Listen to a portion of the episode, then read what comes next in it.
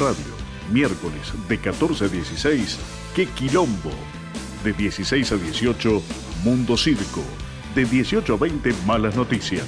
De 20 a 22, Otra Cosa. Cultura Lomas Radio. Y toda la música de nuestros artistas locales.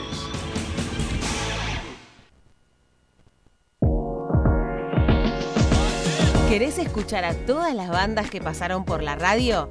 Búscanos en Spotify como Cultura Lomas Podcast y seguinos. Disfruta de toda la programación 2022 de Cultura Lomas Radio. Bajate la app desde Play Store o búscanos en radiotv.ar barra Cultura Lomas Radio.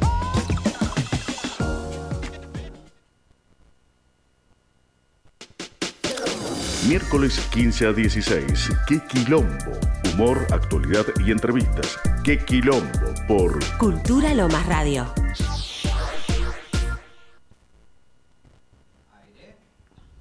Muy buenas tardes a todos, nuevamente aquí con el programa Qué Quilombo los miércoles de 2 a 4 de la tarde para un mundo en caos.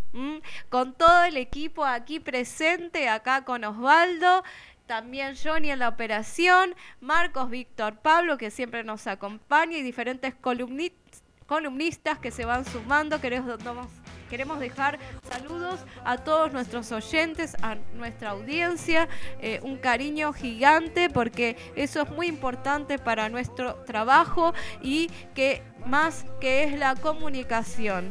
Así que es nuestra segunda temporada en Radio Cultura Lomas. Así que bueno, eh, vamos a estar eh, hoy haciendo una entrevista a eh, el director Mariano Deli Cuadri, que es director de coro, y nos va a estar contando todas sus presentaciones que se está por recibir además. Así que es muy importante, no se la pierdan esa nota que va a ser a las 3 de la tarde. ¿eh? Eh, bueno, te paso la palabra, Osvaldo. Bueno, comenzamos nuestra programación. Hoy tenemos la entrevista que acaba de mencionar Marisol.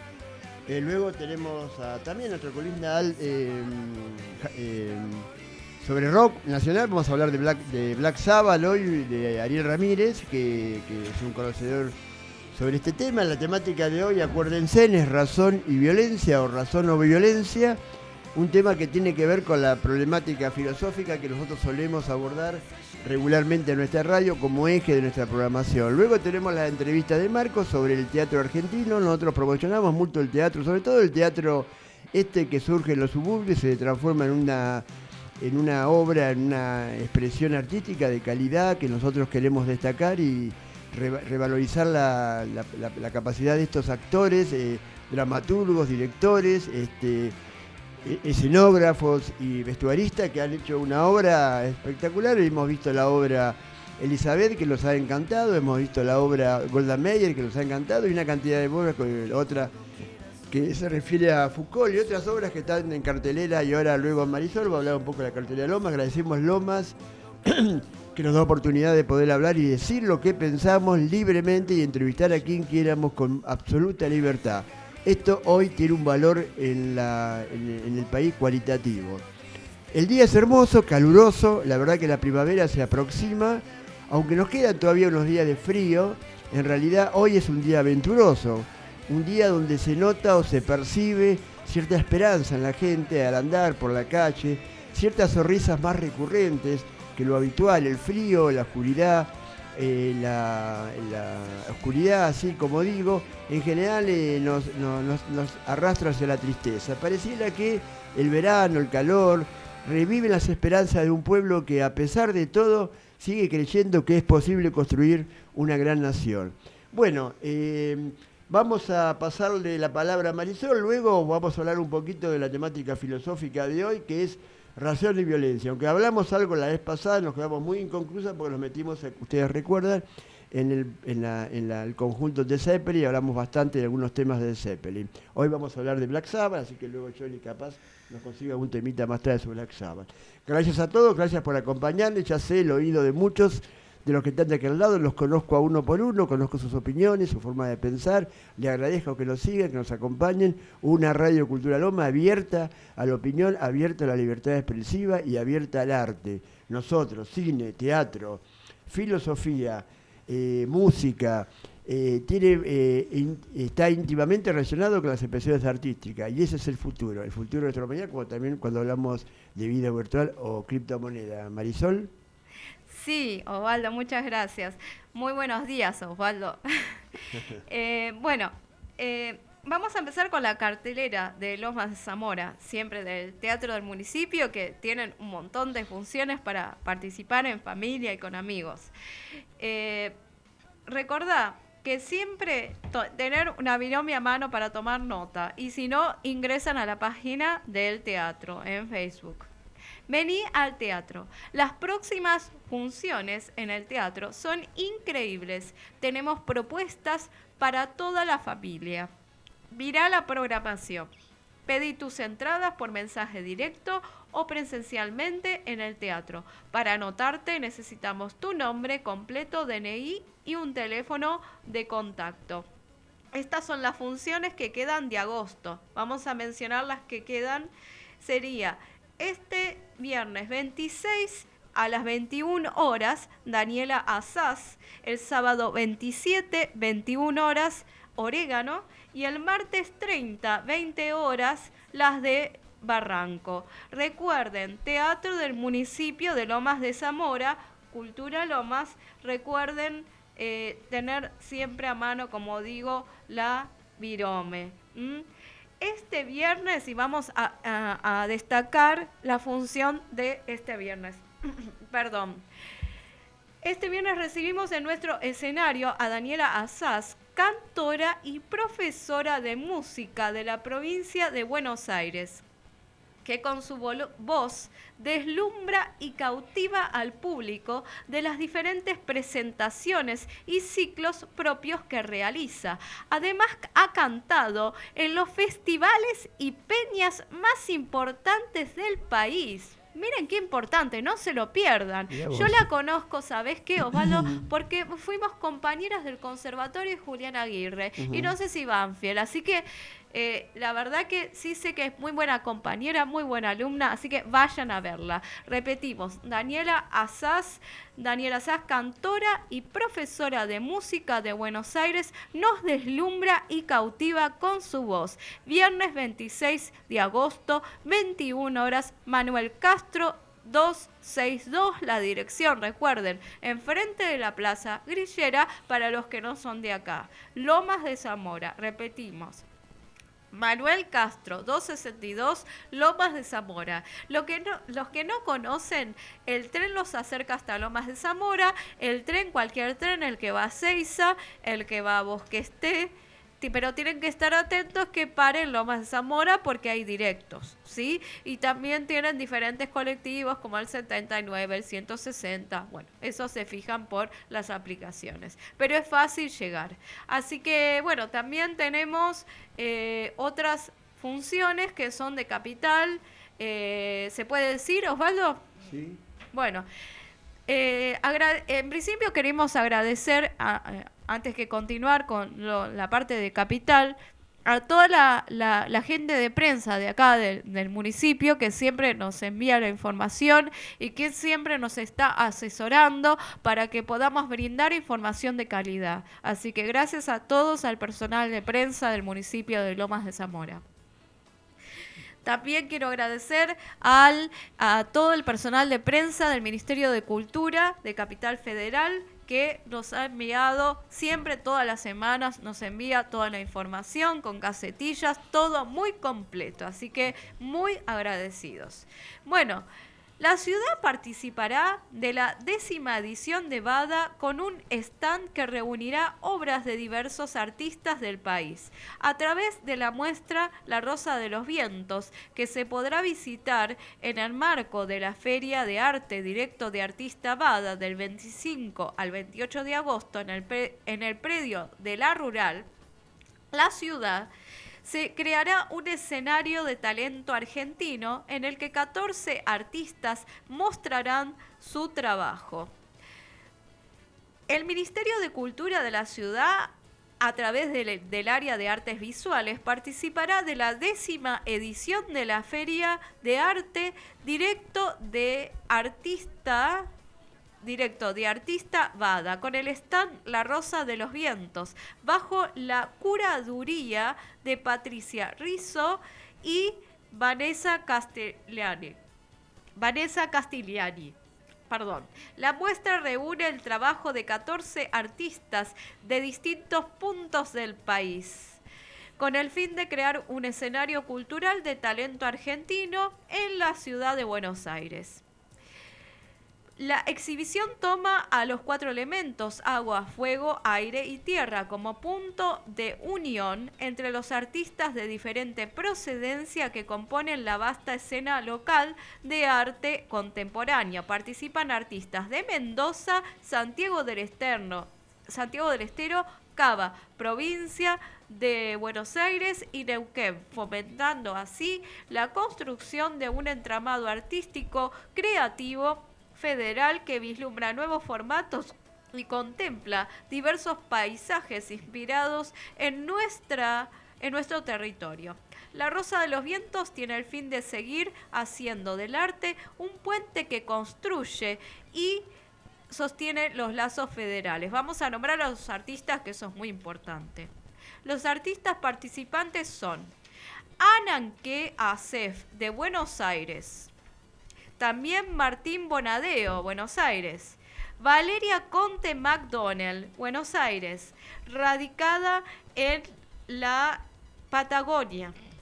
Estanislao Florido, Buenos Aires. Carola Rouso, Buenos Aires. Adriana Bustos, de Bahía Blanca. Diego Alberti, Buenos Aires. Elisa Farrell, Buenos Aires. Ernesto Arellano, Buenos Aires, Galaxia y Mar, dúo artístico de Mendoza, Argentina y Caracas. Venezuela, Nicolás Radano, Buenos Aires, Rodolfo Márquez, Santa, San Antonio de Padua y María Dau. Eh, Álvarez de Santiago del Estero. Perfecto, luego seguimos con la cartelera. Además le hemos pedido a Marisol que al final del programa, como cierre, como mucho la vez pasada con los actores y la directora de la obra Elizabeth eh, terminaron ellos haciendo un, una interpretación. Vamos a pedirle a Marisol que luego nos cante el himno italiano, dado que hace pocos días fue el aniversario de esa querida nación. ¿No es así? Sí. Perfecto. Bueno, yo el tema de la... Ahora seguimos Marisol con la, con la agenda y con otros temas más. Tenemos la entrevista también de Marcos vamos a cumplimentar todo lo que nos comprometimos dar hoy. Sobre el tema de razón y violencia, no, no yo sé que eh, intento no ser este, pesado en la argumentación de estos conceptos o, o el enfoque mío sobre estos conceptos, pero siempre decimos que la filosofía nos ayuda a veces a entender de una óptica menos menos este, encorsetada, nos abre un poco la cabeza y nos permite ver más allá de las propias limitaciones que nos impone nuestra propia cultura, nuestro propio marco conceptual. Pero ahora vamos a hacer como que durante todo este programa vamos a ir eh, dando a luz en las distintas este, intervenciones ese tema de razón y violencia, para ver cómo, para que noten cómo se encuentra en cada cosa que decimos, en cada cosa que hacemos, en cada tema musical, en cada obra de teatro, en cada entrevista, eh, para que sea un poco más dinámico y que lo podamos traer este tema a la tierra. cada palabra tiene una raíz epistemológica. Nosotros no nos vamos a referir a eso, pero mucho tuvo que ver la Grecia antigua para darle, ir dándole cuerpo, que luego se fue modelando a cada uno de los términos que hoy habitualmente usamos para definir determinadas situaciones. En la, época de los griegos planteaba la templanza como un elemento de, cordura, de reflexión, de intelecto, como una búsqueda del grandecimiento humano y por ende de arribar a la felicidad. La cordura. Y en realidad la cordura venía aparejada sin que en esa época se hablara de ese término violencia, venía aparejado con un comportamiento razonable sobre las relaciones humanas, sobre el comportamiento eh, familiar, sobre el accionar militar o el accionar este, la propia polis en, ese, en esa época griega, en Atenas o en otros lugares donde se desarrollaba algún tipo de participación democrática. Pero realmente eh, la violencia no estaba, no se sustraía de esos hombres que trabajaban, los presocráticos y los propios filósofos luego con Platón, Sócrates y Aristóteles, sobre esta problemática del comportamiento humano, sobre los hechos que lo, desubican. Está claro que la razón, que se descubrió mucho después, el concepto de razón, aunque muchos navegaron por ese sentido, que tiene que ver más en el sentido del ser, la razón es producto de nuestro comportamiento, de nuestra esencia, eh, se desarrolló mucho cuando la era de mm, este, la era moderna, comenzó la era moderna con este, solo sé que soy luego existo, de, mm, eh, y ahí el, hombre empezaba a ver la cosa, la situación, en su ámbito, su mundo, a partir de su propio enfoque, de una mirada introspectiva de sí mismo y hacia, hacia el exterior. Entonces, la razón empezó a jugar un papel, ya venía jugándolo antes, que entre ellos la religión ayudó mucho a eso, a ir ordenando, a tener un comportamiento más humano y más piadoso sobre las relaciones humanas, en un aspecto, pero por otro aspecto también la violencia era muy recurrente en la Edad Media, sobre todo en la época de la Adquisición, y además el manejo que tenían muchos padres de la Iglesia, muchas iglesias y el propio Vaticano, cuando ya se fue conformando por sus fines de la Edad Media, eh, eh, hechos violentos. En general era una sociedad violenta, la griega, la romana, y sobre todo la Edad Media, donde ya la razón fue quedando postergada hasta que la Iglesia logró consolidar algún tipo de comportamiento humano. Pero hay un tema que yo quiero citar y ya sigo con la programación para no hablar mucho. Nosotros tenemos tendencia a acoplarnos, tendencia a adaptarnos a la situación. Nos resistimos a ser diferentes, nos resistimos a manifestar nuestro verdadero comportamiento ante una sociedad que nos mantiene permanentemente condicionados a decir lo que pensamos. Hay una teoría sociológica sobre esto. Nunca vamos en contra de la corriente, nunca vamos en contra de la opinión y sin entender que los grandes sabios, los grandes transformadores o revolucionarios de la historia, de la ciencia o de la eh, filosofía o de la sociología o de la psicología, han, em, han comenzado diciendo cosas que no decía la gente, rompiendo esa barrera del conocimiento que parecía impedir que muchos puedan este, avanzar sobre una forma de conocimiento mucho más amplia, mucho más profunda.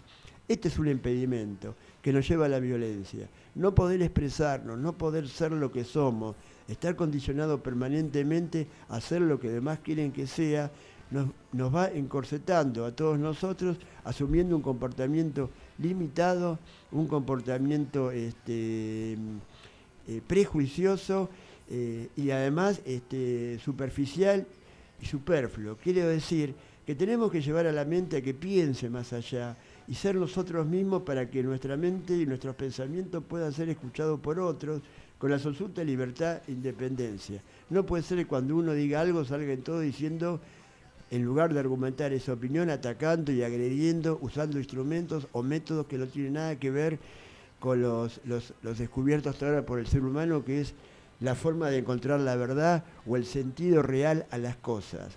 Lacan hablaba de significantes y significados. Una cosa el significante y otra cosa el significado que le damos a ese objeto.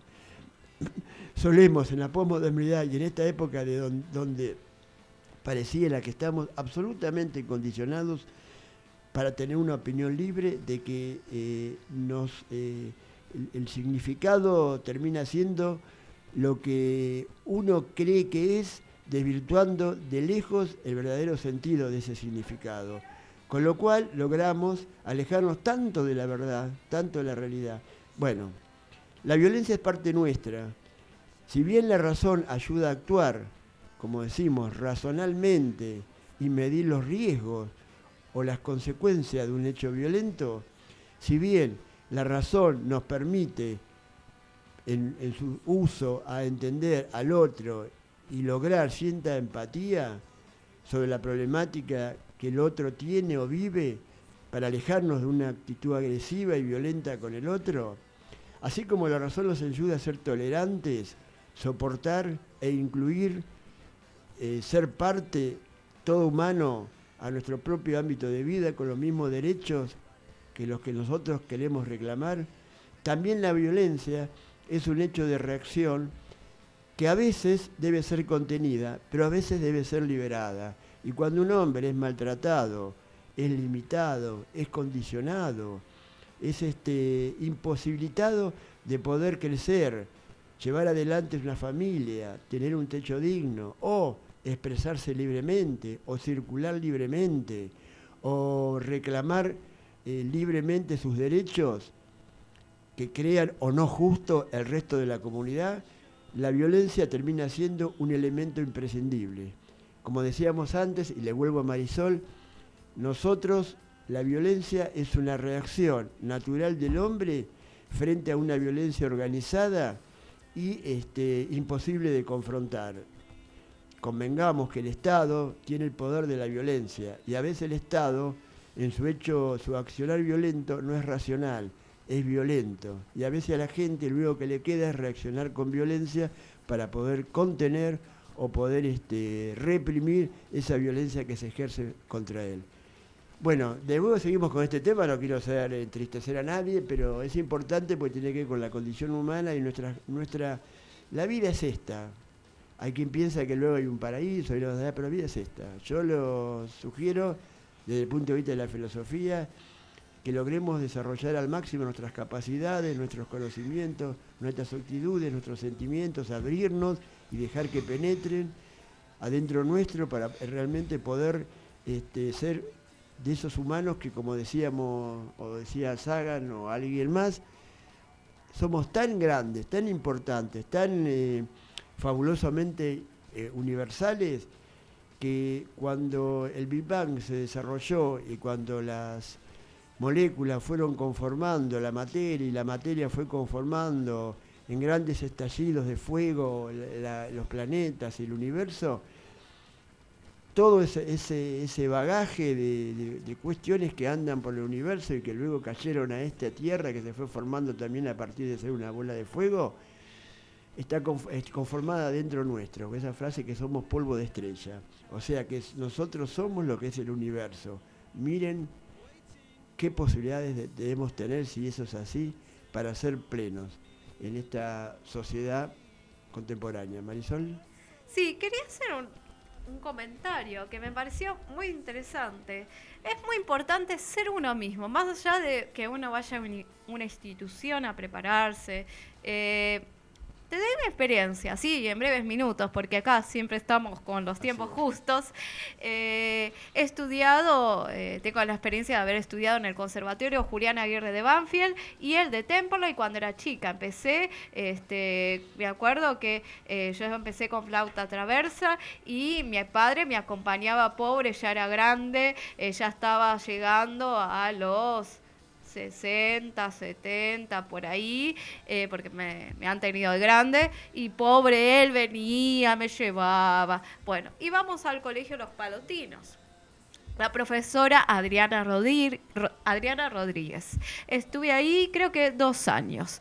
Este, y la verdad que fue la primera experiencia. Después estudié piano con la maestra Cecilia Mettler, muy buena profesora, una profesora alemana, desde los 12 años hasta los 14, porque después entré en el, secundario y no es que no quería seguir estudiando, le digo, papá, le digo, quiero salir con mis amigas.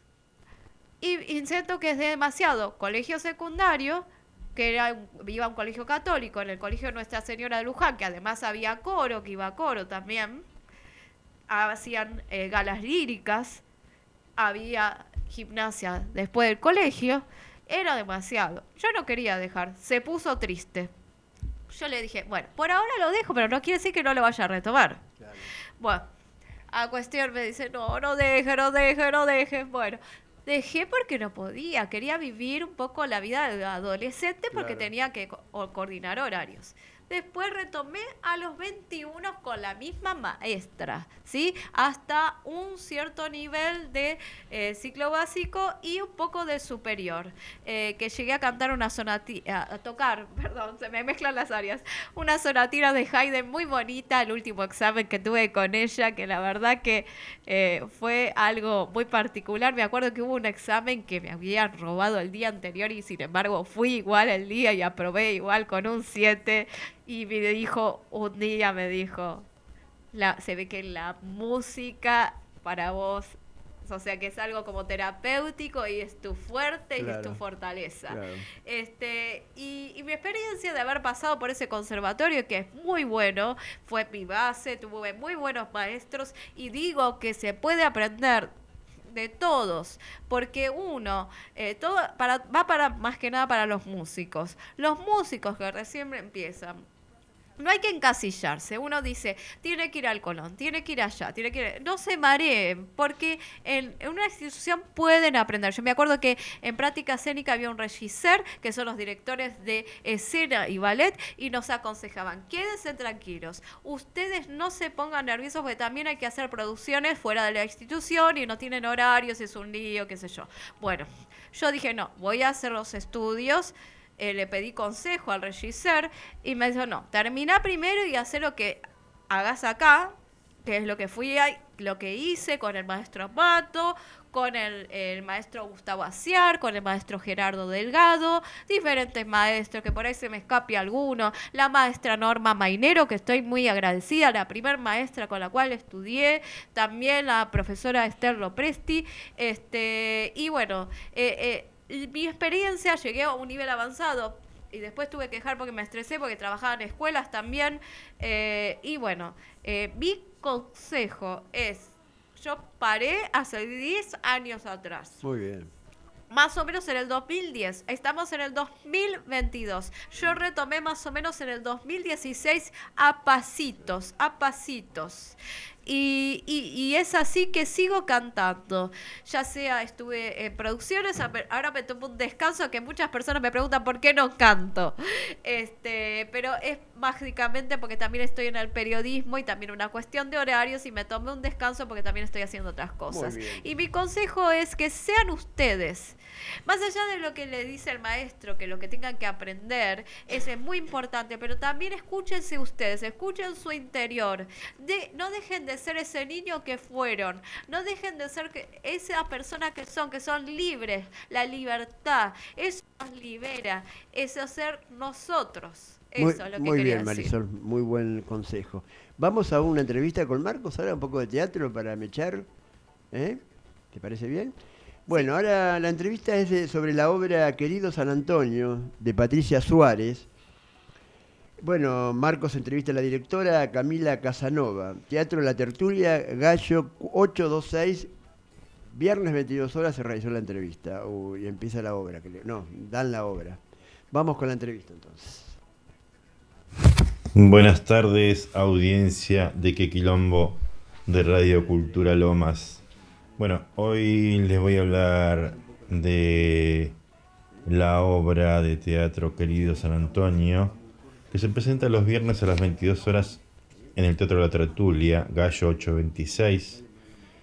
Es una obra que, que en un breve raconto muestra la costumbre de ciertas de las parroquianas, de las mujeres, que iban a pedirle a, un, a los santos en la iglesia, en este, en este caso San Antonio, eh, de, pedir el deseo de un hombre de justificar esa redención, ese pedido. Situación que hoy ya no ocurre, o ocurre en las costumbres de las personas de, del interior, de las provincias. Acá en Buenos Aires tal vez la las mujeres grandes que agradecen a otros santos y, y piden ayuda. Y le hice nota a la directora y se presenta los viernes a las 22 horas en el Teatro de la Tertulia Gallo 826 hasta el 2 de septiembre.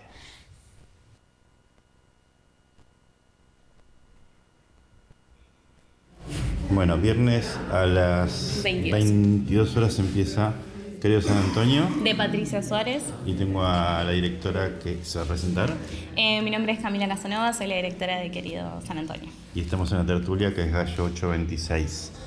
Bueno, contame qué querés decir con San Antonio, querido San Antonio. Eh, Querido San Antonio es una obra cómica, de comedia de enredo, comedia negra, eh, que transcurre en un pueblito del interior de nuestro país.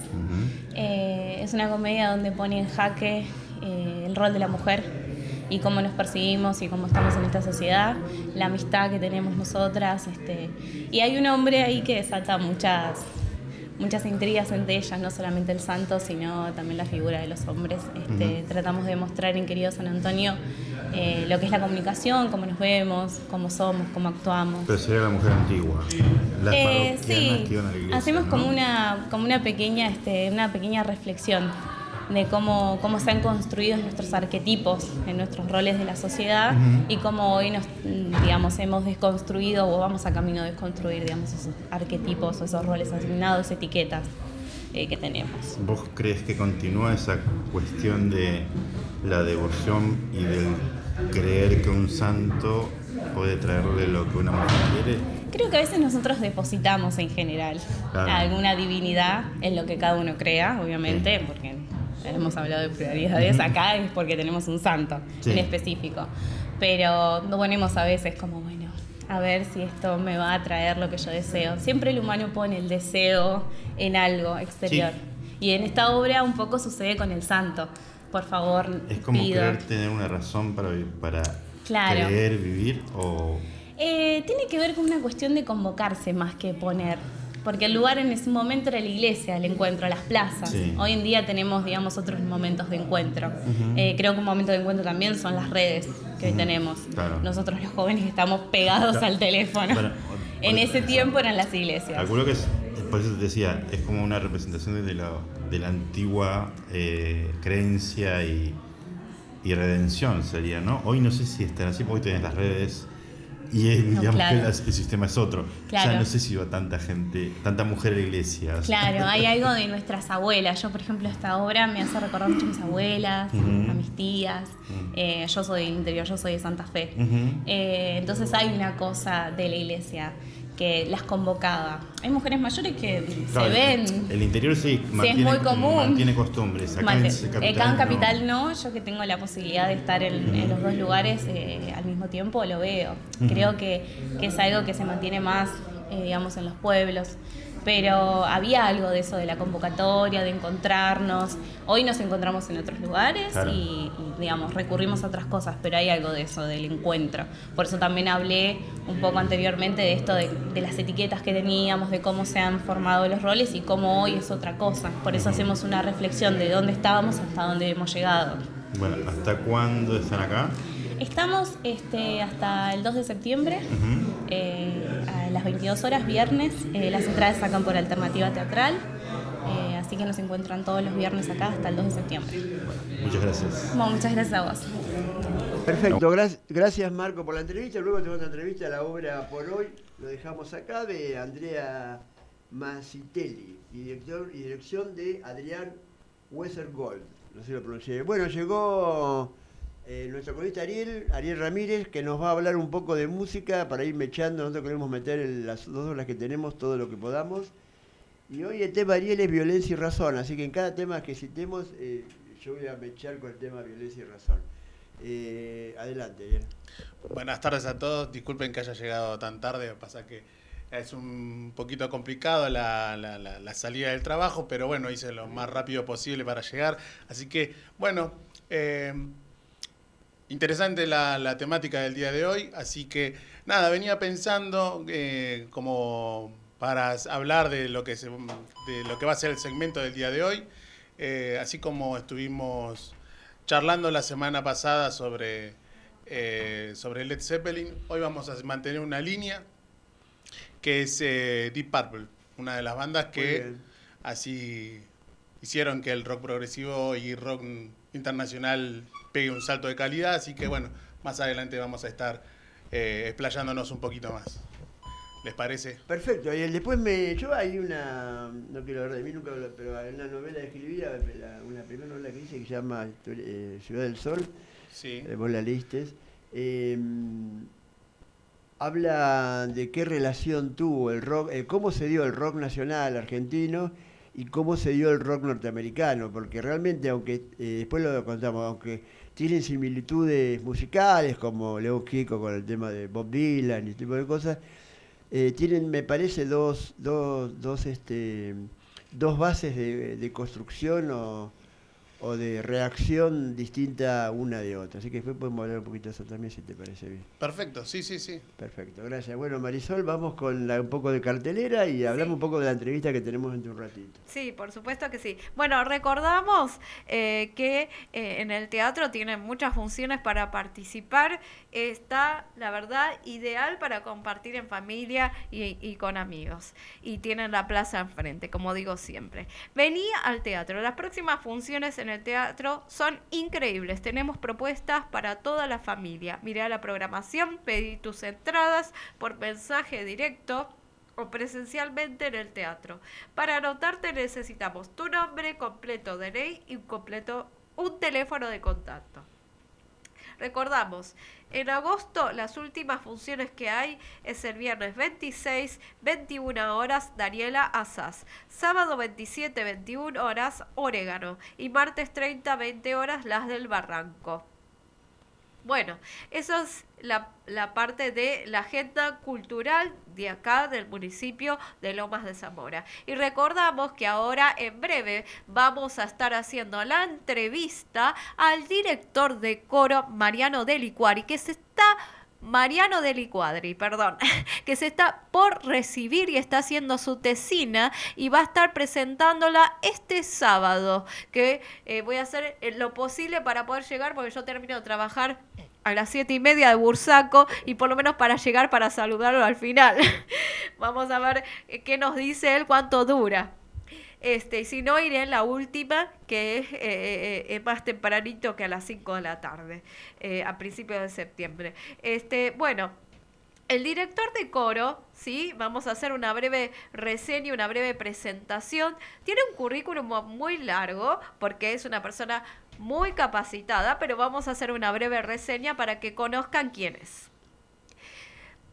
Mariano de Licuadri nació en la ciudad de Buenos Aires en el corazón de una familia de músicos. Es instrumentista, cantante, director de coro y orquesta, arreglador, compositor y productor musical, egresado del Conservatorio Nacional de Música Carlos López Buchardo, con el título de Profesor Nacional de Música, Saxofón.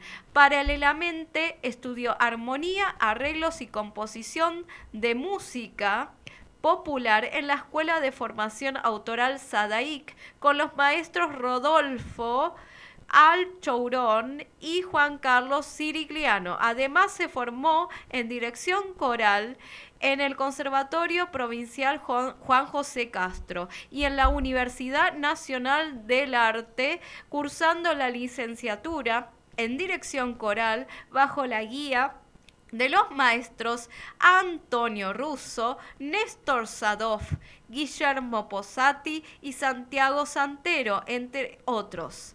También realizó diversos cursos sobre dirección, análisis, ensamble y ejecución con los maestros Werner Pfaff, Alemania, Néstor Sadov, Gustavo Fontana, Sergio Feferovich, Vivian Tabush y Germán Céspedes, Colombia, entre otros. Y quiero aclarar así en breve, porque sé que tenemos poco tiempo, Formó parte de, de, diferentes agrupaciones como Grupo Vocal Richard Care, Coral Ars Subtilis, Coral Lagoon Onac, Coral Mirabilia, Banda Sinfónica de la Facultad de Filosofía y Letras, Orquesta Estudiantil de Buenos Aires, entre otras. Es fundador y director del coro de la Casona de Don Bosco y Coro Resurgimiento, perteneciente al circuito de centros culturales del gobierno de la ciudad de Buenos Aires. Coro de niños y jóvenes y ensamble del Colegio Mater Ter Admirabilis. Coral Art Tempus. Coral Ars Gratia Artis y de la Century Symphonic Orchestra. Además, es director artístico de los ciclos de conciertos Don Bosco y Sagrada Eucaristía que tienen lugar en los barrios de Almagro y Palermo respectivamente. Muy bueno, qué currículum, Dios mío. Vamos a, vamos un corte y vamos organizando la entrevista. ¿Eh, Gracias.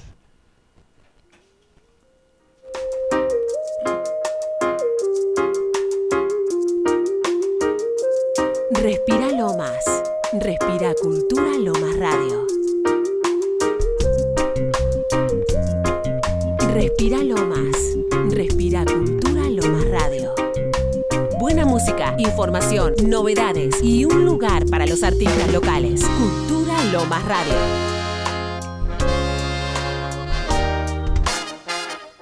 Aire, yo quiero una canción que me lleve a amarte.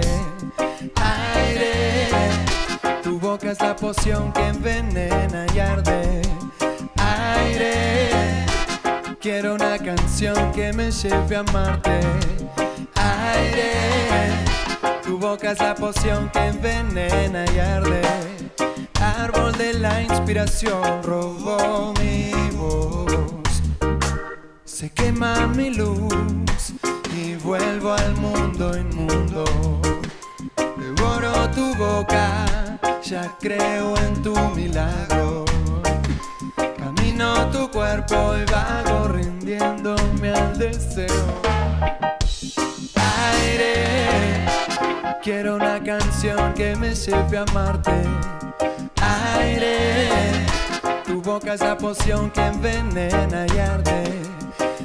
Aire, yo quiero una canción que me lleve a amarte. Aire, tu boca es la poción que envenena y arde. Oh, oh, oh.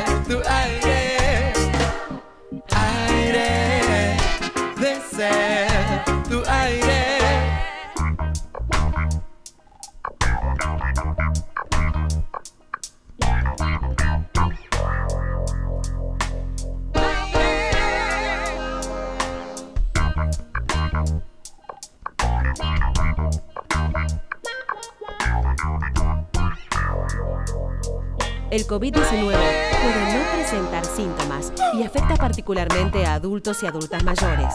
Cuídate, cuídalo y cuídala. Cultura Lomas Radio. Miércoles 15 a 16. ¡Qué quilombo! Humor, actualidad y entrevistas. ¡Qué quilombo! Por Cultura Lomas Radio. Bueno, volvemos con nuestra programación de hoy. Eh, Ariel Ramírez eh, nos prometió hablar algo de Deep Paper eh, vinculado al rock, eh, eh, obvio, este, estadounidense. Así es, así es. Hoy estamos escuchando, manteniendo una línea, como decíamos hace un ratito que estábamos, la semana pasada está- estuvimos escuchando a Led Zeppelin y su influencia. Hoy estamos eh, con todo lo que con todo lo que eh, lo que representa Deep Purple para el mundo del rock, para el mundo del heavy. Si escuchamos detenidamente a la gente de Deep Purple y escuchamos a Papo, si queremos uni- unirlo con, el rock nacional, tiene muchísimo. Donde, si nos vamos más profundo, como decían recién acá, hace un ratito, le analizamos bien. eh, todo lo que tiene que ver con riffs, punteos, qué sé yo. Sacando de lado la, voz que no es la misma, en este caso la de Papo y la gente de Deep Purple, pero bueno, Deep Purple ha, ha- influido a, muchas, muchas generaciones con respecto a todo lo que tiene que ver con, lo musical. Hoy podemos escuchar a bandas de heavy metal que tienen toda la estructura que tiene de Deep Purple, pero es otro estilo de música. Acá estamos escuchando a, a Deep Purple, que es una banda que ha- se ha corrido de todo lo que tenía que ver, eh, en este caso, con, con Led Zeppelin, que tiene una estructura que es la misma, guitarra, batería, bajo y un órgano. Acá se fueron, fueron más, más a fondo en todo lo que tiene que ver con esa misma estructura, guitarra, batería, bajo y un, órgano, un Hammond, como le queremos llamar. Y en este caso, nada, Purple ha marcado toda una generación, ¿verdad? Así que, no, la verdad que Deep bueno, en este caso estamos escuchando de fondo eh, Smoke on the Water del disco Machine Head y un gran disco, la verdad, un gran disco que tiene, eh, en este caso, Smoke on the Water, una de las grandes canciones y clásicos de, de Deep Purple. Así que, nada, eso. Ah, nada, es una, una canción que, que- ha influido y que para los guitarristas es como un clásico tocar esta canción y es una de las primeras que más o menos aprendemos a tocar con aquellos que, comillas, somos músicos y nos, nos interiorizamos, en, en este caso en Deep Purple.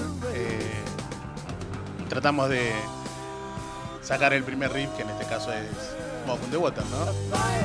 Sí, sí. Va, vos sabés, yo lo que. No puedo evitarlo, ¿no? No, no, viviste esta época, es lo que Claro, hablábamos la semana pasada claro. después del programa, ¿no? Trato Una de no cosa. hablar de mí, claro. No, pero, a ver, yo creo que no es, no es el hablar de vos como, como Osvaldo, sino que es mm, contarlo desde tu perspectiva, que vos viviste esta época, esta generación y ha marcado tu generación. Así es, absolutamente. Yo viví cuando tenía 21 años allá y era el momento del mayor auge de los, de los conjuntos ingleses y norteamericanos Así es. que, arri- que arribaban a la isla de Manhattan y, y era un boom en, ese, en esa época. No me acuerdo de Pepper, pero sí, lo he visto todos, ¿no? No me acuerdo de Pepper, ah, que no me puedo acordar ahora. Puede pero- ser, podemos ser, en el, en el caso, la canción más conocida es, eh, por ejemplo, The Who, podemos poner una banda de Who que es como la versión más, más explosiva que Led Zeppelin, por ejemplo, es una fusión entre Purple y Zeppelin, es The Who. Es la combinación exacta. The Ah. Who sería la Ah, combinación entre Deep Purple y, Zeppelin. Ah, que que- la canción más conocida que todos tenemos en la cabeza es la canción que aparecía en la serie norteamericana CSI. Ah, claro, sí, la que estábamos hablando antes. Ah, Exactamente. Sí, muy Eh, Bueno, eh, nada, tiene esa particularidad de toda esta generación, ¿no? A veces se está en discusión si los 80 o los 70 es la mejor época Claro. o Yo no sé mejor si década. Pepper, yo recuerdo, mi época fue del 76 al 78. Esos dos años, eh, no sé si Pepper estuvo en Manhattan, yo creo que sí, pero íbamos a un recital semanal más o menos. Eh, y en esa época, eh, acordémonos, como era una gran movilización juvenil, los Juntos Rock, movilidad, todos jóvenes en realidad, era un despertar a la música de rock pesada, metálica en algunos casos. Eh, eh, Estados Unidos volvía de la guerra de Vietnam, digamos, ¿no? Tal cual. El fracaso del movimiento hippie y la muerte de Luther King y todavía resuelto las luchas raciales en Estados Unidos. Que todavía hoy en día se mantienen esas luchas, ¿verdad? Claro, hoy en día se mantiene sí, y, y revive permanentemente. Yo siempre digo, no quiero luego, que eh, los norteamericanos le piden muy autocrítica a los alemanes que intentan hacerla sobre el holocausto y a ellos aún le cuesta hacer la autocrítica sobre cómo puede un ser humano considerar a otro eh, no ser humano, no ser humano, como los consideraban los norteamericanos a los negros en su momento. Recordemos que también hubo una, en su momento una diferenciación entre seres humanos, no colectivos para blancos, la parte de adelante y los negros atrás, ¿no? Claro. Pero bueno, hay otro tipo de racismo que aún sigue vigente y en las ciertas comunidades blancas todavía hay un En el hecho sur de. del sur de- homofóbico. En el sur, en el centro, claro, las grandes ciudades son más abiertas, más libertad. Pero yo lo que, volviendo a esa época, Sí. yo recuerdo mm, una anécdota que voy a contar acá rápido, porque luego vamos a la entrevista, de que la gran aventura para entrar al Madison es arribar con alguna botella de alcohol o alguna sustancia, porque Sí. había gran control policial, el Madison tiene como cinco o seis pisos, no recuerdo, y el que arribaba con la botella era festejado. Y ahí se distribuía, o sea, el Madison no era música solamente, era la contención de un montón de. la contención de. de, un del temperamento eh, que arribaba a los jóvenes de esa época, donde se transformaba en ese ámbito en, en un gran eh, lugar de contención, donde todos se sentían hermanos, digamos. El Madison eran, a pesar del color y, la- y la- y los gustos o, o las características, unos venían del sur, otros de las grandes ciudades, eran todos hermanados. Y digo, cuando salíamos del recital, vos sentías el frío de la noche, de las avenidas, la soledad, era un gran impacto, era como que el, el rock, obvio que también el sistema usó el rock para aplacar a muchos jóvenes, ¿no? Y de hecho, en un momento donde la guerra de Vietnam y el movimiento eso que se había desarrollado, el, el, el, el capitalismo es tan habilidoso para lograr contener que el Madison era un elemento de contención, pero también de, descargo de, de descarga de la violencia, por lo que hablamos el otro día. Sí. Eh, yo me acuerdo que tenía y vamos a ver, un amigo mío que era Quique, que se enloquecía con Black Sabbath. Se enloquecía y el tipo se iba, se transformaba en otro mundo. Este, y era como que el tipo ahí podía revivir su verdadera esencia, lo que él creía que era. Y en esa acción había muchos hechos de violencia, ahí adentro, muy contenido entre, entre todo el mundo, ¿no? Pero cuando hablamos de violencia y de razón, digamos, el rock tampoco hace- te hace perder la razón y te lleva a ese mundo musical que parece único y especial, ¿no? Tal cual, sí, sí, sí, sí. Eh, recién, mientras decías esta cuestión de, de hermanados, qué sé yo, a veces sucede que cuando uno va a un recital, en particular sea hoy en día o hace 40 años, eh, sucede que se hermana, no, im- no importa si sos, si sos blanco, negro, eh, chino, japonés, eh, la música es universal y siempre no- nos hermana en un momento, ¿no? Y, qué mejor que en, en este caso, ¿no? En el Madison, o como puede ser en el Madison, como puede ser, no sé, en Gustock, que el lugar eh, El, más, el palio en el segundo teatro, ahí, ahí tocó Jethro Tull, por ejemplo. El palio era más Ajá. chico, era más refinado, pero también era un lugar de rock. Y bueno, que, que tiene esa, esa particularidad, ¿no? Esa, eh, la música tiene esta cuestión que nos hermana eh, de una forma que nosotros no lo podemos, no, no, no lo podemos dar cuenta, que solamente lo, nos, lo vemos con el diario del lunes, si lo queremos decir de esa forma, ¿no? O sea, podemos poner ejemplos de, no sé, de Elvis dando recitales, uno de sus últimos recitales, no sé, puede ser eh, volviendo a Deep, Purple, no sé, eh, muchos dicen que uno de sus mejores discos en vivo es eh, Live en Japón, que se puede discutir, es un excelente disco en vivo, como puede ser como para Led Zeppelin el BBC Sessions, eh, pero Deep Purple ha marcado toda una generación de músicos, y no solamente una generación de jóvenes, sino una generación de músicos. Insisto, hoy en día puede- nos puede llamar la atención que vemos una banda de heavy metal en donde tiene toda esta estructu- estructura. Guitarra, bajo, batería y un órgano. Que, y en ese entonces lo había implementado en su momento eh, Led Zeppelin con una cuestión más tranquila y después con esta, entre comillas, violencia que tenía, esta cuestión salvaje que tiene Led Zepp, eh, Deep Purple, perdón, a la hora de, de subirse a un escenario. Si nosotros vemos un recital de Deep Purple hoy en día, nos parece una locura, no sé, 48 mil personas con una escuchando Smoke on the Water con una viola totalmente distorsionada. Hoy no, hoy tenemos todas estas cuestiones, pero Claro, más, refinadas. sofisticado, claro, más. Yo, vos sabés que toda esta música tiene origen, ahora vamos a la entrevista, esto faltan cuatro minutos, toda esta música tiene origen, eh, también tiene no un origen, tiene una cierta hilo conductor de la música negra, digamos, todo eso que la música esclava, digamos que la música negra que, que surgió unos años antes, ya muchos años antes, eh, que también es una expresión de lamento en contra de o, o por lo menos en contra de las condiciones sociales que los negros padecían en ese momento. Vos sabés que tuve la experiencia de estar en Canadá hace un tiempo, Sí. y en Canadá existen las discográficas eh, que eh, se crearon en ese momento para dar cabida a la música negra, todavía están vigentes todos sus instrumentos antiguos, porque en ese momento los negros, muchos negros que intentaban cantar no tenían oportunidades y Canadá ya era un, un- un país progresista que le dio cabida a los negros y muchos de los temas que luego los negros que se consagraron fueron grabados en discotecas en, di- en discografías de eh, Claro, en estudios de época. Montreal. Porque, bueno, y ahora cuando subió Trump también muchos no se fueron a Canadá porque tuvieron temor de tener algún tipo de represión. Bueno, entonces, este, muy interesante, Ariel, lo- el tema, bueno, la violencia y la razón. Yo que sé, el rock eh, no es razón, es creatividad. Yo creo que los músicos cuando componen un tema eh, con su viola a mano, con, estudiando los acordes musicales en un papel o en un órgano, en un piano, o en cualquier instrumento que se quiera tocar, están haciendo un trabajo creativo y por eso es algo de ra- racionalidad, porque van coordinando notas, tonos. Un fragmento, una, una, una anécdota chiquitita de Sí. Deep Purple. Hay una canción que se llama, en castellano sería quemar o quemado, se llama Burn en inglés. Y ellos, la primera vez que se sientan y se y ponen a tocar, ya sabían el tema, pero la primera vez que ponen rec y play, la gente para poder grabar la canción, así como hoy la escuchamos, así que se grabó. Ajá. Hicieron rec y play y la canción salió así de una, Claro, como se dice. Y tiene Deep Purple esta particularidad que dijeron no, no volvemos, no la volvamos a, a grabar de nuevo porque esta, eh, esta canción en sí tiene todo esto que nosotros somos, pero no la volvamos a grabar otra vez porque eh, va a quedar mal. Si la volvemos a grabar queda mal. Dejémosla así como está Y porque quedó y hoy en día es la canción que hoy conocemos. Que ahí, ahí yo se lo asocio con. No, nada que ver, ¿no? Porque la calidad de esa época, pero Morris cuando hizo de nada sirve, ¿no? Que la empezó a tocar, tocar y quedó en un tema clásico nacional y sin embargo debe tener muchas deficiencias, digamos, de sintácticas, digamos, y de musicales también. Sin embargo, transformó en un tema que por lo menos nuestra generación es clave, que representaba cual. eran los jóvenes de la época.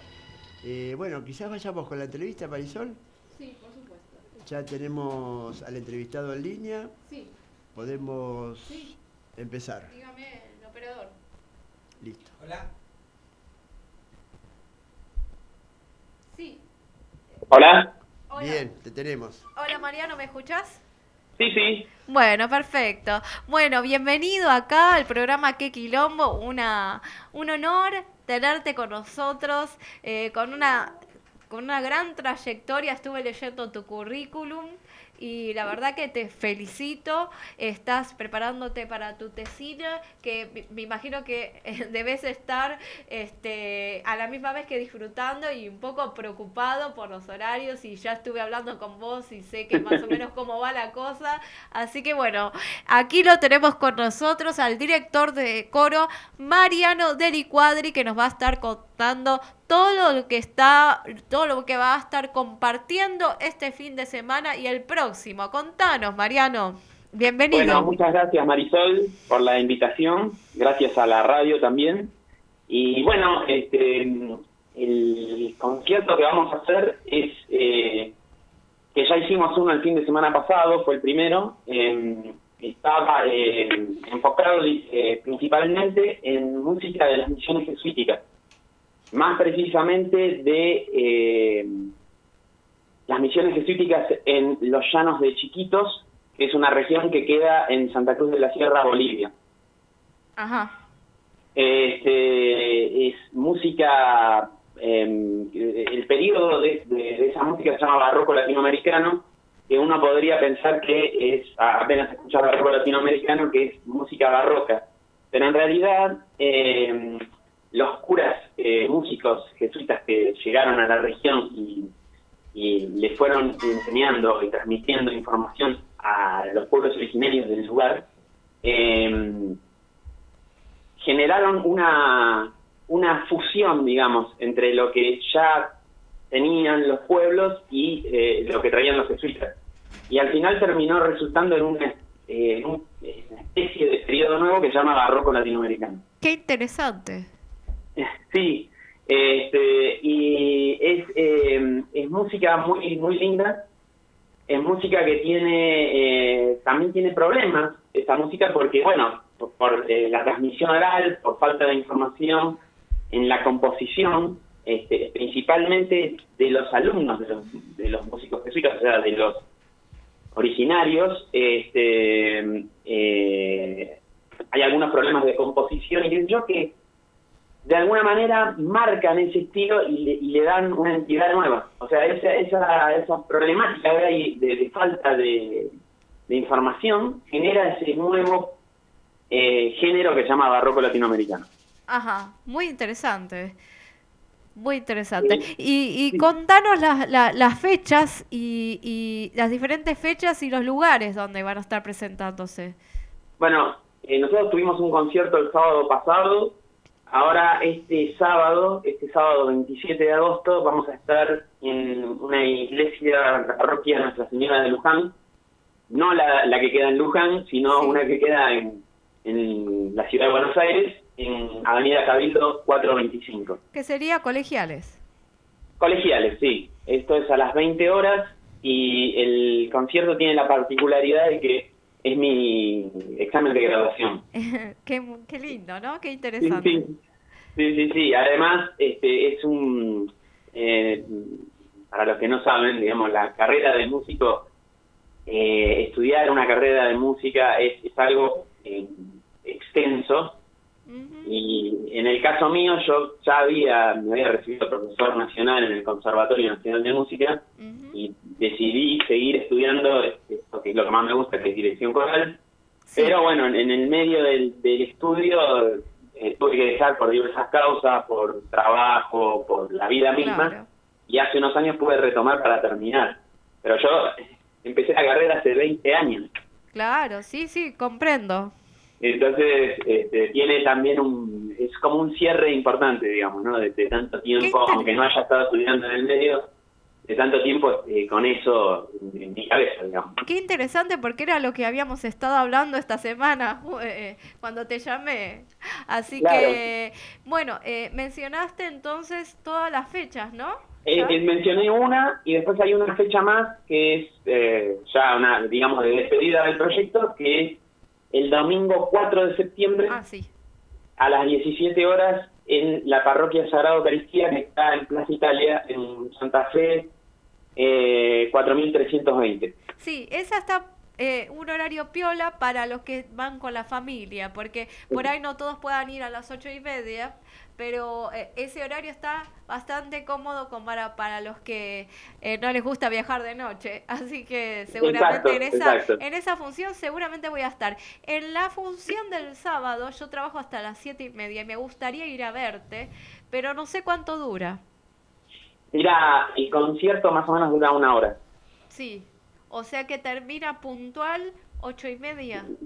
No, no, eh, el concierto empieza a las 20, así que más o menos a las 9, 9 y pico termina. Ajá, o sea que no voy a llegar. Eh, ¿No hay unos instantes que se quedan más para saludarlos?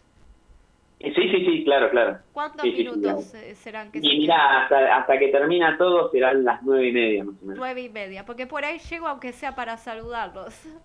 Bueno, Este, bueno, eh, quería que me cuentes, además de las funciones que se presentaron, ¿cómo fue que llegaste a, a- a la música? Si alguien te motivó, si de chico estuviste en un conservatorio, este, ya leí tu currículum, sí, eh, he entendido cómo fue el, el camino, pero eh, desde niño, ¿hubo alguien que Desde te niño. motivó?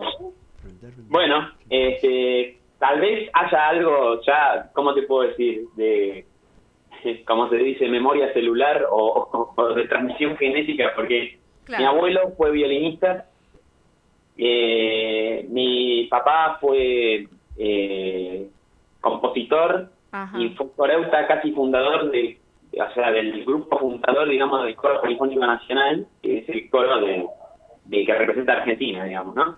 Dijiste, Eh, perdón, que se escuchó entrecortado, que tu abuelo fue director. Mi abuelo fue violinista Sí, sí, me confundí. Violinista, sí, sí, sí, sí, había entendido. y mi papá fue eh, dire- eh, fue mm, compositor, Sí, eh, fue pianista y eh, del grupo fundador del Coro Polifónico Nacional, que es el coro eh, que Ah. representa a Argentina, digamos, ¿no? El coro Ah, nacional. Uno, uno de los más importantes de, de acá, de, de, de donde tiene- tienen las, las, ah, las grandes oportunidades los músicos coreutas para, para ir a cantar y que les paguen, porque es una realidad que, que, que no todos pueden hacer porque tienen que trabajar este, y no todos pueden participar este, en lugares donde no se les paga. Exacto, exacto. Y bueno, nada, este, de, de chico se ve que todo eso me fue, me fue fue parte de mi vida, me fue generando algo.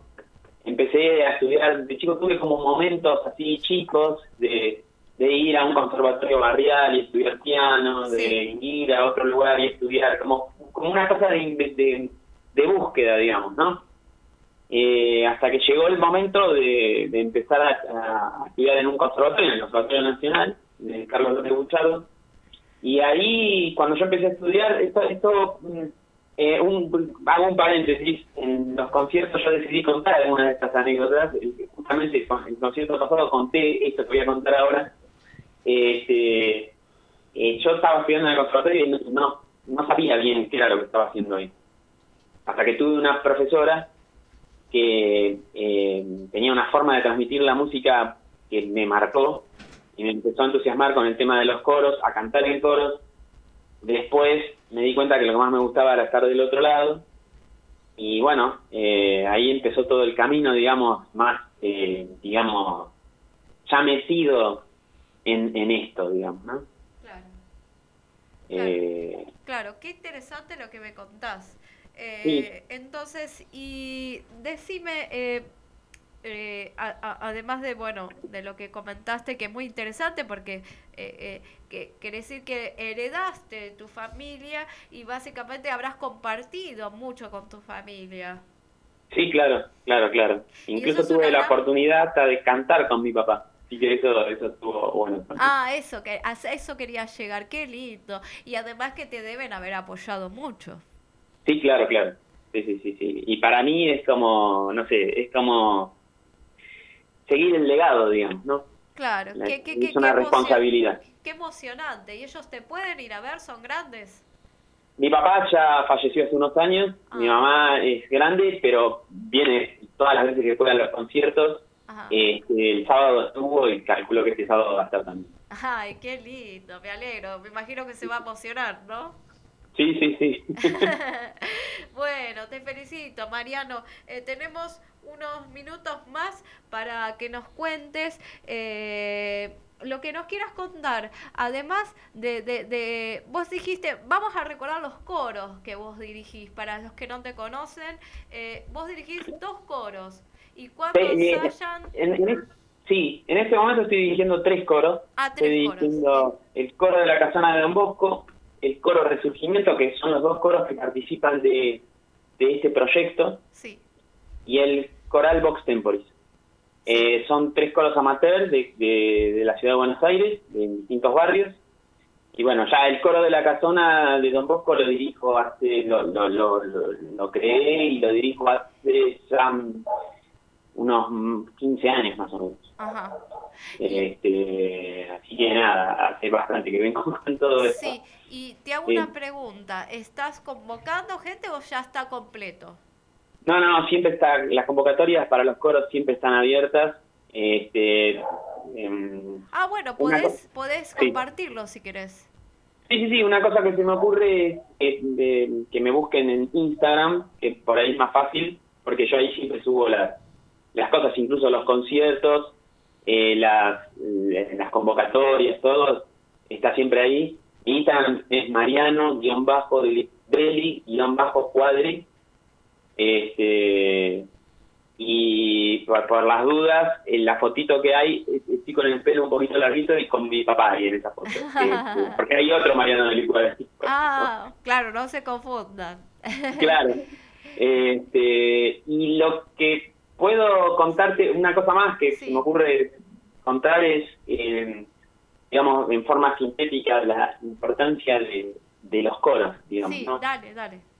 Lo- lo- los coros eh, en, en- en nuestro país abundan, están por todos lados, eh, por suerte. Desde hace muchos años hay una recuperación de todo eso. Hubo una época de, de esplendor hace varias décadas atrás, después hubo una decadencia y después volvió a aflorar el movimiento coral.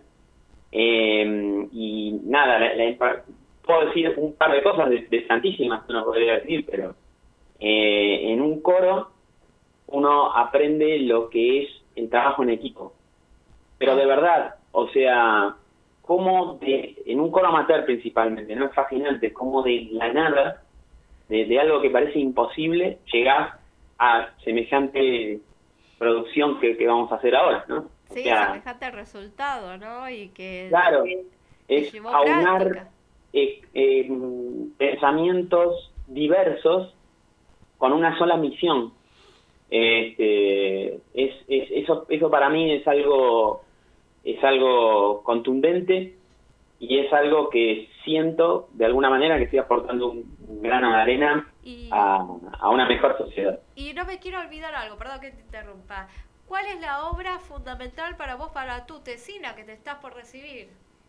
La obra fundamental es el Requiem del Archivo Musical de Chiquitos, Sí. que es una obra interesante porque, eh, eh, si bien eh, la música del Archivo Musical de Chiquitos es, es algo que se viene difundiendo hace unos cuantos años ya, desde que se descubrió eh, este, un archivo perdido prácticamente y que se recuperó hace 50 años y se empezó a transcribir, el Requiem es como una especie de, de gema, digamos, en el medio de todo eso perdido, porque yo no, no tengo registro de que se haya hecho alguna vez acá, tal vez sí se hizo, pero no es una obra muy difundida, claramente, Yo no lo conozco. y tiene, tiene muchas cosas interesantes. Eh, probablemente se haya tenido que escribir muy rápido porque se presupone que se hizo para alguien para alguien importante que falleció en, la, en la misión, en la reducción. Y probablemente se, se haya tenido que escribir muy rápido, se hayan usado melodías preexistentes, eh, muy antiguas, haya participado más de un compositor en su composición. Es una obra muy interesante. Bueno, Mariano, te agradecemos muchísimo que hayas compartido con nosotros y, y como multi- como cierre, quiero que yo siempre pido, a veces me olvido, pido un mensaje para todos en general, siempre pido para los jóvenes, los más chiquititos, ¿no? Pero eh, un mensaje eh, o algún consejo para aquellos jóvenes que se quieren iniciar en la música o en un coro. Bueno, eh, a ver, déjame ver cómo, cómo te lo sintetizo. Este, eh, primero, adelante, eh, que lo hagan. Eh, la música este, es algo que, es vital, te llena y te, y te pone en un lugar, te pone en un lugar que, que, que está muy bueno. Eh, el camino de la música es un camino que tiene un montón de colores, tiene momentos eh, inmensos de alegría, tiene momentos de crisis.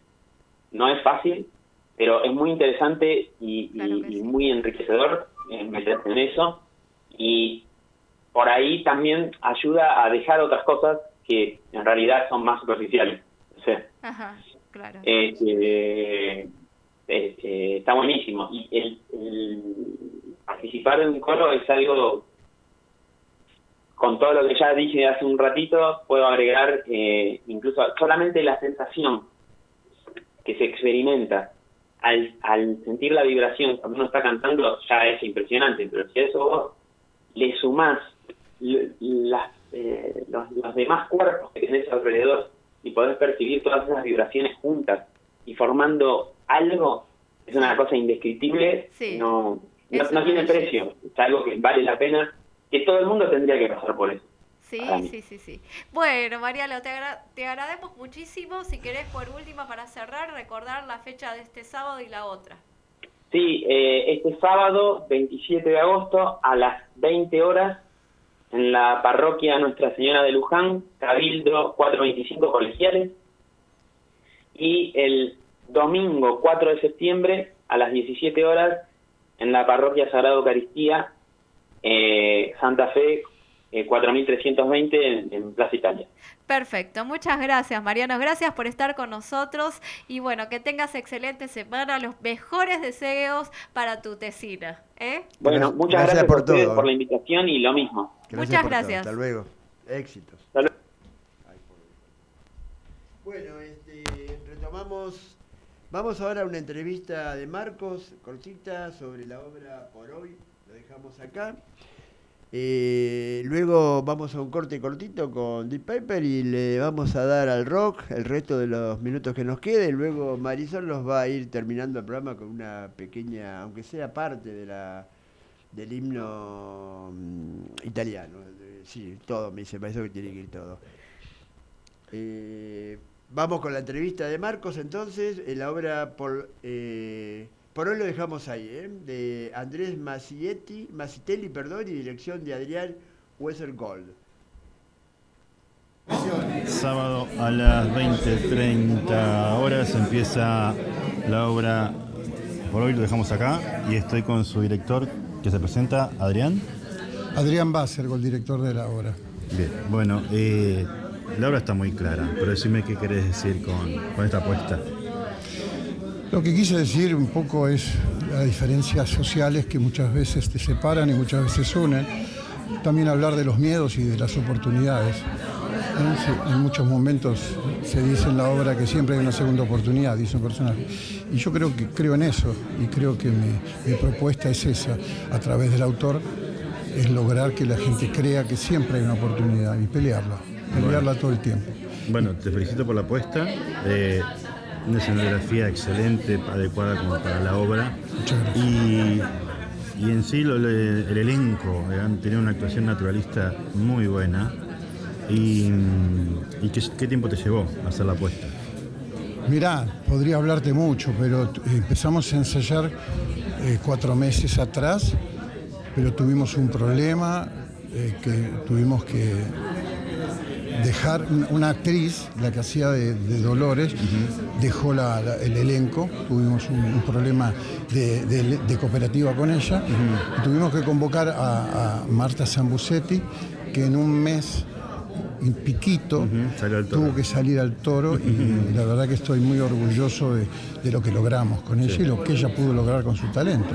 Así que nada, en total fueron cuatro meses, pero el último mes y medio fue Fuerte. muy fuerte y, y muy conflictivo, ¿no? Porque había que pelear contra el reloj porque teníamos ya concretada la- el estreno de la obra. Bien, y bueno, las entradas por Alternativa teatral.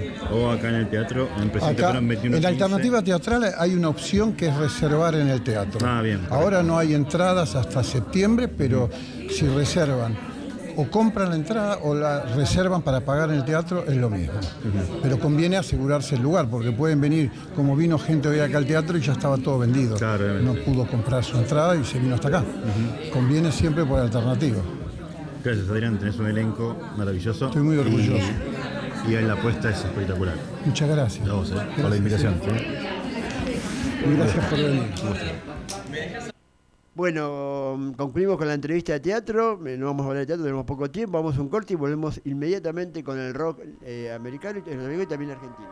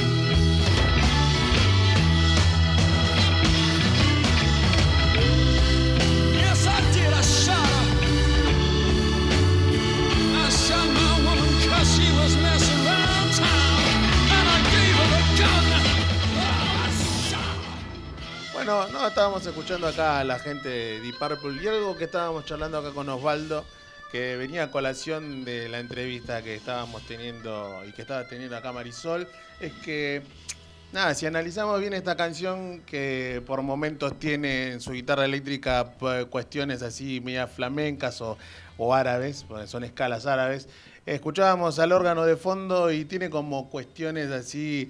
eh, órganos que podían ser eh, eh, de coro tranquilamente, ¿no? Pero bueno, esta también la, la si lo queremos llamar así, la locura de, de el compañero que tocaba el órgano.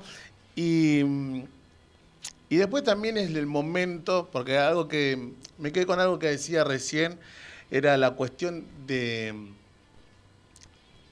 no, seguramente habrá querido decir el tema de los de las frustraciones. De la música es el estar, es un trabajo. Parece que no, pero es un trabajo constante, duro y arduo. Aunque no lo parezca, ¿no? Sea, sea estudiar cualquier instrumento, sea violín, guitarra, bajo, contrabajo, lo que sea. Es un trabajo arduo. Eh, y cuando nosotros hablamos de toda esta, toda este- todas estas bandas que, como decía Osvaldo en el programa anterior y en este, que son bandas que para una generación eh, son, son sus bandas favoritas y para como uno que, como yo, que tiene 37, a punto de cumplir 38, eh, no son solamente clásicos, son personas que han estado y se han eh, estuvieron inmersos en, ese trabajo de la composición, ¿no? Porque a veces yo que doy dicto clase de guitarra, a veces me preguntan mis alumnos, ¿cómo hago yo para componer? El componer eh, tiene ah, muchas aristas, porque capaz que un día te levantás y, al, y te salió toda una canción entera y sin darte cuenta. Y a veces sucede que, a mí particularmente me sucede que si me pongo a componer, me gusta componer a la noche porque hay una- un silencio en la casa, nadie molesta. ¿A vos te pasará lo mismo si a la hora de la escritura? Cuando escribís te pasará que capaz que que te gusta, eh, no sé, escribir de día, ¿por qué? Porque tenés el mate, en fin. O te sentís más cómodo de noche. Bueno, lo mismo la composición. La, composición es un trabajo que es el trabajo eh, más arduo que tiene el músico a la hora de sentarse y componer. Eh, más que nada porque es un trabajo interno, ¿no? A veces uno, siempre les digo que la composición es un trabajo, es, la música es muy emocional, aunque no parezca, es muy emocional. Por ejemplo, si nos vamos a lo más clásico, escuchamos para Elisa, para aquellos que no saben, eh, Elisa es un- una obra de Beethoven. Y cuenta la historia de que mm, para Elisa hoy en día la escuchamos y nos parece una, una melodía hermosa, bella, pero detrás de todo eso hay una historia.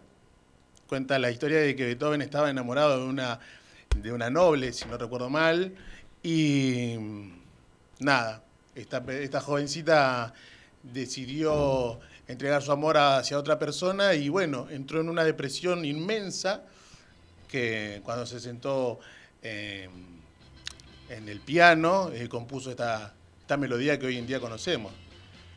A eso sumémosle que a los treinta y pico, tengo 37, para mi edad ya estaba sordo eh, Beethoven, para aquellos que no saben. Sí, sí, sí, para aquellos que no sabían, a Perdimos de a poco. Exactamente. Y eh, imaginémonos un Beethoven sordo componiendo para Elisa, en su casa, Imagínate. ¿no? Eh, un eso- desafío. ¿Eh? Quiere decir que sí, sí, amor por la música. claramente, no solamente por la persona a la que está, se le está componiendo esto, sino por la música, ¿no? Y es el hecho de, volvemos a lo mismo, que es un trabajo arduo el, el- el- el componer y que a veces dicen, bueno, ¿a qué te dedicas? Soy músico. Y algunos te, te tildan de vago, que lo, y no es así, es un trabajo muy terrible, duro. te- perdón Es terrible, sí, sí, sí. cuando dicen así. Eh, lo digo porque también soy músico y, y muchas veces me ha pasado que no fue fácil mis comienzos en el área laboral porque elegí la docencia. Tal cual. Y no era solo profesora de música, sino que era profesora de inglés y empezás como todos empezando haciendo suplencias.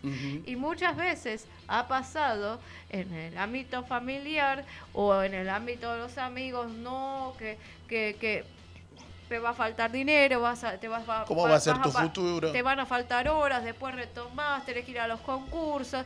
Bueno, las cosas se dan por algo. A veces eh, uno busca, pero el universo, o depende de las creencias, Claro. te trae desafíos.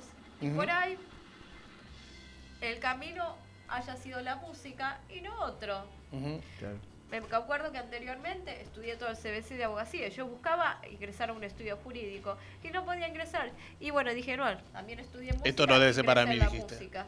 Y, y bueno, de, elegí la docencia. Ahora es el periodismo también. Y son momentos de la vida y hay que aceptarlos. Y no hay que ponerse mal, porque eh, eh, hay que seguir adelante. Así que. Ahora, eh, sacándolo de, de un poco el tema este romántico, Sí, sí, ¿no? sí. del estudio de Beethoven, que es, la verdad que es una historia interesantísima. Para, no para hablarlo hoy, quizás en el próximo programa. Sí, sí, sí, no hay ningún Eh, problema. Nosotros, la música de rock nacional eh, creció y se desarrolló en una era trágica en Argentina porque era el gobierno de Isabel, luego las 3A, matanza, enfrentamientos, un poquito antes, la vuelta de Perón, y tomó mucho auge significante o significativo después del golpe de Estado. Sí, sí. Claro, yo me acuerdo Hombres de Hierro que siempre se lo pedía a León Gieco que cantara, o algunos temas que quizás de Charlie, que tenía que ver, no bombardear a Los Buenos dinosaurios. Aires, los dinosaurios. Eh, por eso, eh, digamos, en Argentina eh, la música de rock fue el refugio, fue el, el- el ámbito donde uno podía Expresarse. Estar, el uno, el, el- el que escucha, estar y sentirse representado eh, dentro de un gobierno este, Que no te- claro, terrorífico. ¿no? Y el Estados Unidos tiene otro. Quizás podemos hablar un poquito más, de, aparte con otro conjunto de este tema. Sí, ¿no? sí, tal cual, sin lugar a dudas. Porque tiene mucho que ver con la política y con la condición social del surgimiento de la música y el la característica de determinada música. No, y a veces sucede que hay determinadas canciones, como bueno, decíamos recién hacia el pasar los dinosaurios, también hay canciones que son eh, que marcan una generación. Hay canciones que marcan una generación. Y hace poco estaba viendo una película de una, de una cantante negra norteamericana que contaba la historia que le prohibieron cantar una X canción que la llamaba, la canción creo que se llamaba Orange Juice, eh, jugo de naranja sería, o algo así. Y mm, no me acuerdo ahora la cantante ¿Por qué no le dejaban? porque hablaba, eh, porque la canción, aunque la- el nombre de la canción era muy inocente, la canción iba pura y exclusivamente a la policía norteamericana. Ah, claro. ¿Por qué? delicado. Porque justamente hacían alusión de que los, eh, los reprimían a los negros en sus recitales. Es muy delicado. Sabe que anteriormente le eh, muy breve porque Sí, la sí, nota sí. es para usted, pero Para ustedes. Yo estoy en contacto y le hago la prensa a la institución de Casa de África en Argentina, Ah. eh, entre otras personas que le ayudan en la difusión, a la Sí, señora sí. Irene Ortiz, que es presidenta de la Casa de África en Argentina, allá en Olivos, eh, con la cual te podemos contactar. Este, si estás interesado en profundizar, ella sabe muchísimo de todo lo que es la cultura del continente africano y me ha comentado muchas problemáticas que han tenido este, los africanos, pero también lo bueno, ¿no? Que No, han claramente. tenido festivales, que han cantado en diferentes lugares, pero sí, es muy delicado. El tema de la cultura africana es muy delicado. Porque, bueno, es interesante para la próxima, y te, te dijo la palabra para que termines, eh, abordar este tema porque la, la música como una de las expresiones a- del- de, las artísticas de las siete, que hoy tomaron Sí, sí, formato sí. como una, una expresión artística, eh, es producto de un contexto social, de Tal una, de una preocupación conceptual que recorre en ese momento la sociedad del lugar, también del mundo, y también de una necesidad espiritual, ¿no? de cómo poder expresarse. En Argentina, pleno gobierno militar, eh, 3A, luego represión militar, y en Estados Unidos, luego de la guerra de Vietnam, que dejó, este, uno no lo sabe, pero la guerra de Vietnam dejó estragos en la juventud norteamericana, estragos. Bueno, eh, la editorial con esto y vamos No, a... no, a sí, sí. corte. Sí, eh, terminando de cerrar esta, esta cuestión de, de este segmento de musical, no, insisto en lo mismo. eh, eh, creo que la, la- música, como decíamos hoy, es una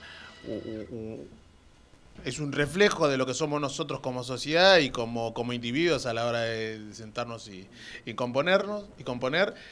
Y nada, y creo que es un reflejo de cada momento, de cada sociedad y bueno, eh, creo que cada, como decías vos, es una, eh, la- a la hora de, de trasladar todo lo que a nosotros nos sucede como sociedad y como, eh, como individuos, eh, la única forma, creo yo, y no conozco otra, otra, otra bella arte que es la música. Creo que la música es el, el único Es un lugar en donde- lenguaje universal. Creo que es el único lugar en donde uno se puede sentar, componer, sea lo que sea, y trasladar todo lo que uno siente a través de eso y manejárselo y llevar a la, a la cultura. Bien, vamos a un Gracias. corte, luego viene Marisol, va a explicar un minuto el tema que va a cantar y vamos terminando el programa y agradecemos a todo el público que nos sigue. Muchas gracias. Lomas.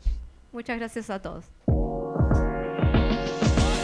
¿Querés escuchar a todas las bandas que pasaron por la radio?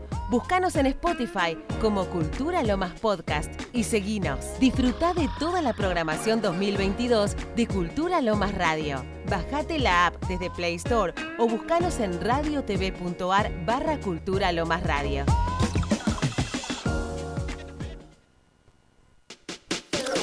Miércoles 15 a 16. ¡Qué quilombo! Humor, actualidad y entrevistas. ¡Qué quilombo! Por Cultura Lomas Radio.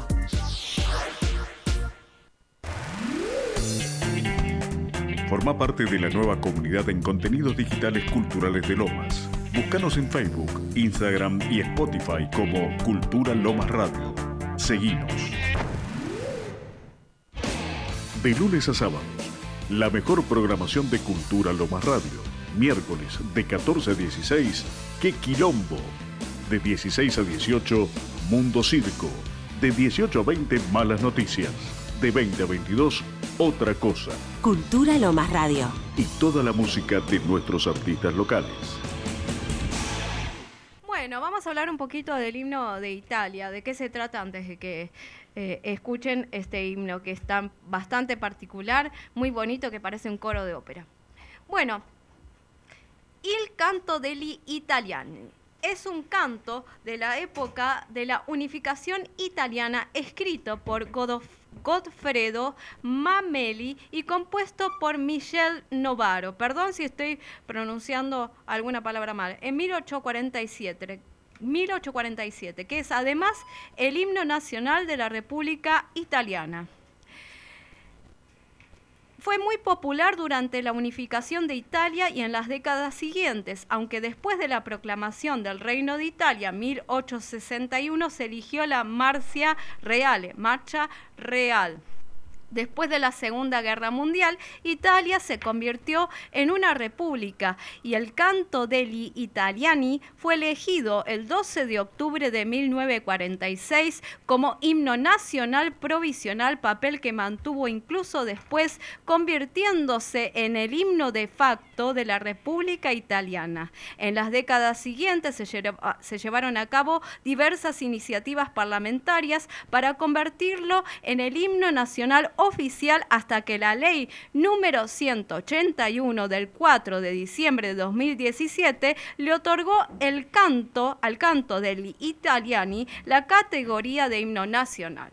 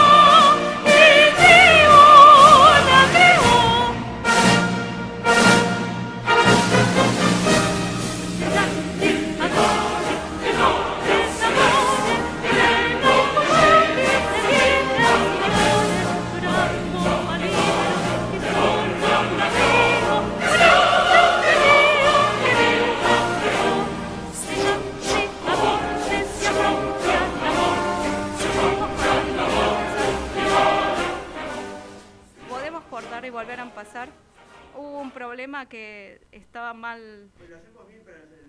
No te preocupes, hacemos bien el próximo programa, hacemos completo, pues ya no tenemos más tiempo para volver a empezar. Pero muy linda voz, la verdad que hermoso el tema. Eh, ya estamos medio con el, pla- con el paso del tiempo. ¿Eh? Este, ¿Quieres hablar más del tema ese? No, quisiera retomarlo porque hubo un problema que se cortó la letra y bueno, nada. ¿Retomarlo del principio o retomar a partir de ahora? Del, del comienzo. No hay tiempo. Bueno, entonces la próxima. La próxima, Entonces, gracias. Lo preparamos para gracias, la próxima. Estuvo muy bueno, muy lindo. Ah, qué lástima que se cortó, qué lástima, muy bueno estuvo. Bueno, Bueno, algo técnico. está bien, es una lástima para ver que tienes una voz impresionante. Viste que vos tienes Ariel impresionante. Sí. Me sorprendió, me dije, opa. Yo te hacía además, so- eh, los oyentes no saben cómo suena acá la voz de Marisol, es impresionante. Por eso, por eso. Impresionante. La verdad que hay que hacerla cantar más seguido. Bueno, lo que pasa es que ahora ya empezar de vuelta se nos complica, pero ahora tenemos que entregar a Mundo Circo, que es el programa que viene ahora a continuación, y, y solemos entregar el programa en horario. Bueno, nos queda solamente saludar a- al público que nos acompaña, que no vamos a repetir lo que repetíamos antes, los lugares donde más o menos conocemos que hay gente que nos está siguiendo firmemente y dada la aplicación de Cultura Lomas, Radio Cultura Lomas, es fácil, llegando y buscándola y bajando la aplicación o si no presionando el link de Radio Cultura Lomas, este, pueden escuchar toda la programación de la emisora en forma directa, pueden llamar, preguntar, ahí están los teléfonos para consultar cualquier cosa que quieran consultar. Y agradecemos a todos los que nos siguen, y por eso digo, gracias a esta aplicación nos siguen, nos siguen no solamente Lomas, nuestro distrito, nuestro lugar eh, de donde vivimos, sino además de otros lugares del- de la provincia, de la capital, del país. eh, de- bueno, no vamos a citar, pero tenemos gente que nos sigue en Europa y nos sigue también en Estados Unidos, argentinos que siempre están este, interesados por saber cómo qué está sucediendo en, en nuestro querido país y nuestra querida tierra. Bueno, nos vamos despidiendo. Gracias, Ariel. Muy No, instructivo, muy interesante tu columna. La verdad que yo estoy aprendiendo muchísimo de rock. Gracias, Marisol.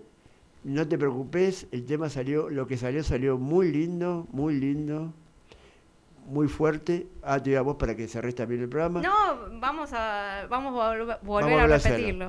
A Marcos le agradecemos mucho que nos acompañe siempre desde la distancia con su programación teatral. Saben que nosotros promocionamos el arte, promocionamos el teatro, en este caso también la música, el cine, la literatura. No hablamos de cine y literatura. Y filosofía, aunque yo prefiero eh, postergar el tema de filosofía para meternos en otros temas que enriquezca más en estas dos horas que tenemos con varios temas, varias problemáticas que a la gente le interese y que tratamos de romper las barreras, ir más allá y conocer más allá. Razón y, razón y, y violencia, es el tema que sigue pendiente y que podemos llegar a tomar, retomar el próximo programa. ¿Algo más para decir, Daniel? No, no, no, la verdad que no, prestándote atención. Gracias por estar, Marisol. Muchas gracias, Ariel, para- por estar con nosotros. Y bueno, gracias a todos por seguirnos, Y como siempre. y a Johnny que nos tiene que poner y sacar temas permanentes. Gracias, sí, Johnny. Sí, siempre, siempre. Gracias, Johnny, por estar ahí siempre con nosotros. Gracias, Osvaldo. Gracias a todos. Eh, A Gifrido, a gracias Gifrido, a Marcos no- Víctor Pablo, a todos los columnistas. Bueno, este, cerrando un poco, les deseamos a todos que tengan muy, muy buena semana, disfruten y bueno, nos vemos el próximo miércoles, como siempre, de 2 a 4 de la tarde, acá en Radio Cultura Lomas. Llévanos a donde quieras. Bájate nuestra app gratis desde tu Play Store. Búscanos como Cultura Lomas Radio y escuchanos desde el celo o la tablet. Forma parte de